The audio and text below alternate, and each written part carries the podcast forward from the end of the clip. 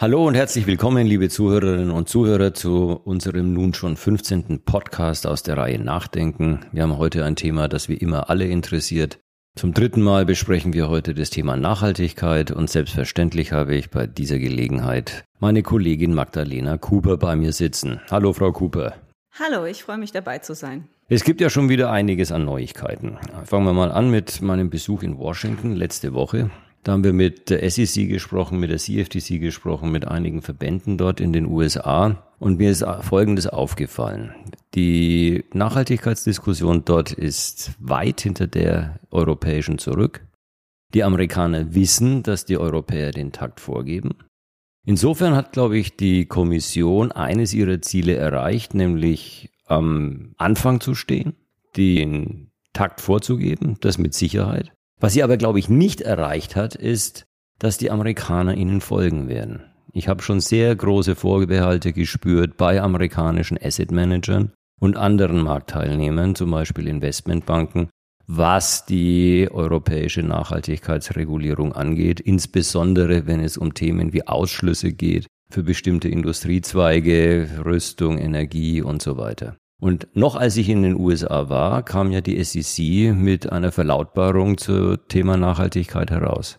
Genau, die SEC hat letzte Woche zwei Konsultationen gestartet, die erstmals das Thema ESG im US-amerikanischen Fondsmarkt definieren oder weiter äh, präzisieren sollen. Und ähm, man kann sagen, die Vorschläge sind so eine Mischung aus BaFin-Richtlinie und der Offenlegungsverordnung, aber sehr abgespeckt. Die SEC schlägt vor, den Fondsmarkt nach ESG-Merkmalen in drei Kategorien einzuteilen. Das heißt, Produkte, die ESG-Risiken einbeziehen, sollen ESG Integration heißen. Dann soll es Produkte geben, die dezidierte ESG-Strategien verfolgen. Das sind sogenannte ESG-Focused Funds und dann die Impact-Produkte, also Produkte, die explizit Anlageziele haben, die auf eine positive Wirkung auf Nachhaltigkeit ausgerichtet sind. Für alle diese Kategorien soll es bestimmte Offenlegungspflichten geben, unter anderem zu den Details der Anlagestrategien, aber auch zu Indikatoren für Treibhausgase. Die sind aber bei weitem nicht so detailliert wie das, was wir hier in Europa haben.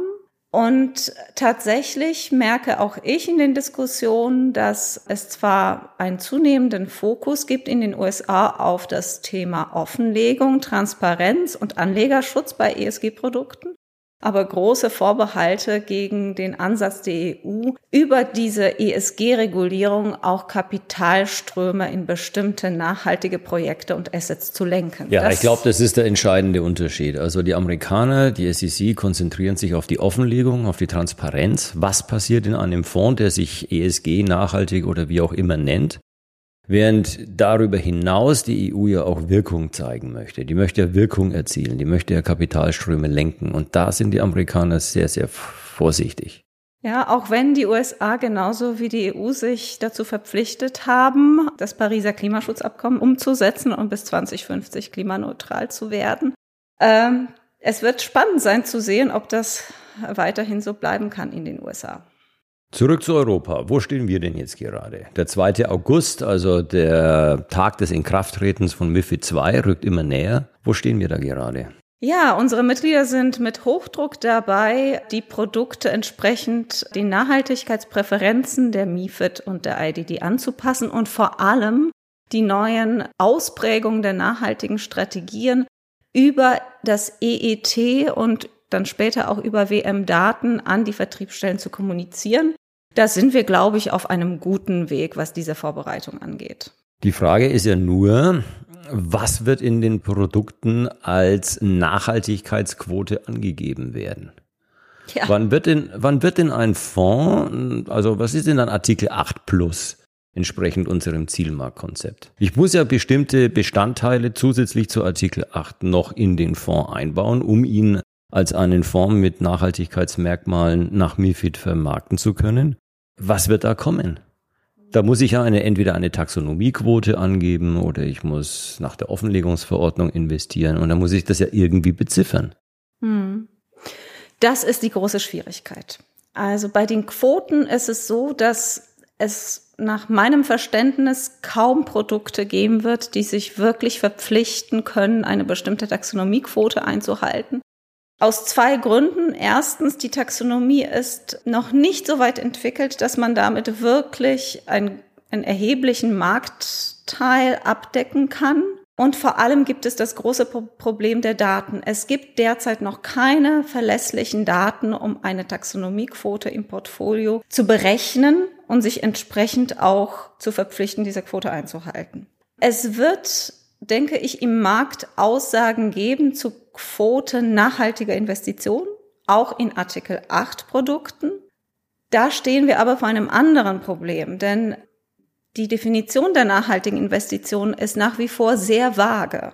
Und es besteht großer Auslegungsspielraum dafür, was man eigentlich unter einem positiven Beitrag zu einem Umwelt- oder sozialen Ziel versteht oder nach welchen Kriterien man äh, feststellt, ob die Investition vielleicht andere Umwelt- oder soziale Ziele wesentlich schädigt. Ja, da kann jeder Anbieter, jede KVG ihren eigenen Ansatz entwickeln und zugrunde legen.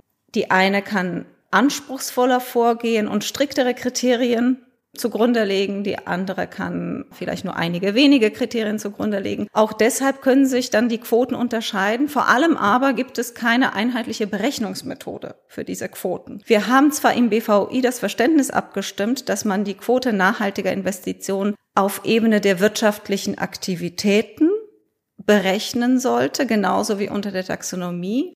Aber dieses Verständnis ist im Markt noch nicht einheitlich verbreitet. Das heißt, es kann sein, dass man allein wegen der abweichenden Berechnungsmethoden hier zu Abweichungen in den Quoten kommen wird, die für die Vertriebe und für die Anleger so nicht ohne weiteres. Was heißt das jetzt konkret mit diesen Aktivitäten? Nehmen wir mal ein Unternehmen wie beispielsweise Siemens, das Tausende von Aktivitäten hat. Von diesen Tausenden von Aktivitäten sind einige nachhaltig und andere nicht. Die nachhaltigen würden dann angerechnet werden auf genau. die Taxonomiequote nach unserem Verständnis, aber eben nur die nachhaltigen. Das heißt, dann ist es vielleicht zu 10 Prozent, ist dann die Siemens-Aktie ist dann zu 10 Prozent als nachhaltiges Investment anzusehen oder zu 5 oder zu 15, was weiß ich. Mhm. Aber eben nur zu diesem Prozentsatz. Genau. Kann man das auch anders sehen? Naja, man könnte sagen, wenn ein Unternehmen äh, mindestens 20, 30, 40 Prozent seiner Umsätze aus solchen nachhaltigen Aktivitäten erwirtschaftet. Dann ist dann alles nachhaltig. Das gesamte Unternehmen. Dann ist also das gesamte genau. Siemens Investment genau. in diesem Beispiel ein nachhaltiges Investment, genau. auch, wenn, auch wenn die Mehrzahl der Aktivitäten gar nicht nachhaltig wäre. Was sagt denn die EU-Kommission dazu? Ja, noch nichts. Sie hüllt sich noch in Schweigen. Die Rechtstexte deuten eher darauf hin, dass man hier auf die einzelnen Aktivitäten abstellen soll, aber das ist eben, das zieht eben die Quote nach unten und deshalb kann es sein, dass sich äh, einzelne KVGs vielleicht doch dazu entschließen werden, eben den anderen Weg einzuschlagen, mhm. solange wir keine Klärung von der ja. Kommission oder von den ESAs haben. Erwarten Sie eine Klärung in der nächsten Zeit? Es könnte sein, dass es dazu Aussagen in den Q&As der ESAs geben wird. Vielleicht in den nächsten Monaten. Die in den nächsten Monaten aber erst kommen. Also mit Sicherheit nicht mehr vor der Sommerpause. Also das könnte knapp werden. Ja, ja. Wir haben jetzt über Fonds gesprochen nach Artikel 8, die über Taxonomiequoten oder Quoten nach der Offenlegungsverordnung MIFID geeignet werden. Wie sieht's aus bei dem dritten Ansatz entsprechend dem Zielmarktkonzept, nämlich den PAIs? Wird's dort leichter? Ja, das glauben wir. Es wird dort leichter, auch wenn ähm, natürlich auch hier eine Vielzahl von Ansätzen möglich ist. Das heißt, wir werden sicherlich Produkte sehen, die alle Standard-PAIs für bestimmte Asset-Klassen berücksichtigen. Wir werden Produkte sehen, die sich auf bestimmte Themen fokussieren, die vielleicht für ihre Anlagestrategie besonders passend sind, wie Reduktion der Treibhausgasemissionen oder Verbesserung der sozialen Belange. Aber Dort ist es durchaus leichter wegen der Datensituation und wegen der verschiedenen Möglichkeiten, die sowieso schon äh, regulatorisch vorgesehen sind. Lassen wir mal das Thema wechseln, gehen wir mal weg von MIFID und nähern uns der BaFin-Richtlinie, die ja als BaFin-Richtlinie so jetzt gar nicht mehr kommen wird. Wir haben uns seit Herbst letzten Jahres mit dem Thema intensiv auseinandergesetzt. Wir haben eine Konsultation des Richtlinienentwurfs gesehen. Dann kam monatelang gar nichts. Wir waren eigentlich der Meinung, wir hätten das auf ein halbwegs vernünftiges und verarbeitbares Niveau mit der BaFin heruntergebrochen. Und dann kam plötzlich die Pressekonferenz vor zwei Wochen, in der der Präsident der BaFin verkündet hat, erstens, die BaFin-Richtlinie wird nicht kommen. Zweitens, wir wenden sie aber trotzdem an, und zwar in der Fassung des Entwurfs, der noch nicht besprochen worden war mit uns und deswegen eigentlich den den schlimmsten annehmbaren Unfall bedeutet. Es ist merkwürdig, dass die BaFin sagt, aufgrund der vielen energiepolitischen und geopolitischen Unsicherheiten darf es keine Richtlinie geben. Aber trotz dieser Unsicherheiten möchte man die Grundsätze aus der Konsultation zur Anwendung bringen. Ich halte das für rechtlich mehr als fragwürdig. Und ich glaube, das sehen nicht nur wir so. Wir haben in der Zwischenzeit Gespräche mit der BaFin geführt. Wo stehen wir denn da, Frau Cooper? Ja, leider gibt es noch nichts Belastbares. Wir haben Gespräche mit der BaFin geführt darüber, wie es jetzt weitergehen könnte. Und wir verstehen das so, dass die BaFin an den Grundsätzen aus dem Entwurf gerne festhalten möchte, allerdings in abgespeckter Form. Es soll gewisse Zugeständnisse geben bei dem Thema Mindestausschlüsse, aber da wissen wir noch nichts Genaues. Und hinzu kommt eine neue Entwicklung, die ganz spannend ist, denn gestern hat die ESMA ein Supervisory Briefing für die Aufsichtsbehörden mhm. zur Umsetzung der Offenlegungsverordnung veröffentlicht und darin sind prinzipienbezogene Vorgaben auch dafür enthalten, wie man mit der Benennung der Fonds als nachhaltig umgehen sollte. Und da sagt die ESMA, dass unter der Offenlegungsverordnung Fonds dann als nachhaltig bezeichnet werden können, wenn sie entweder den Status als Artikel 9 Produkte haben oder Artikel 8 Plus Produkte sind, die sich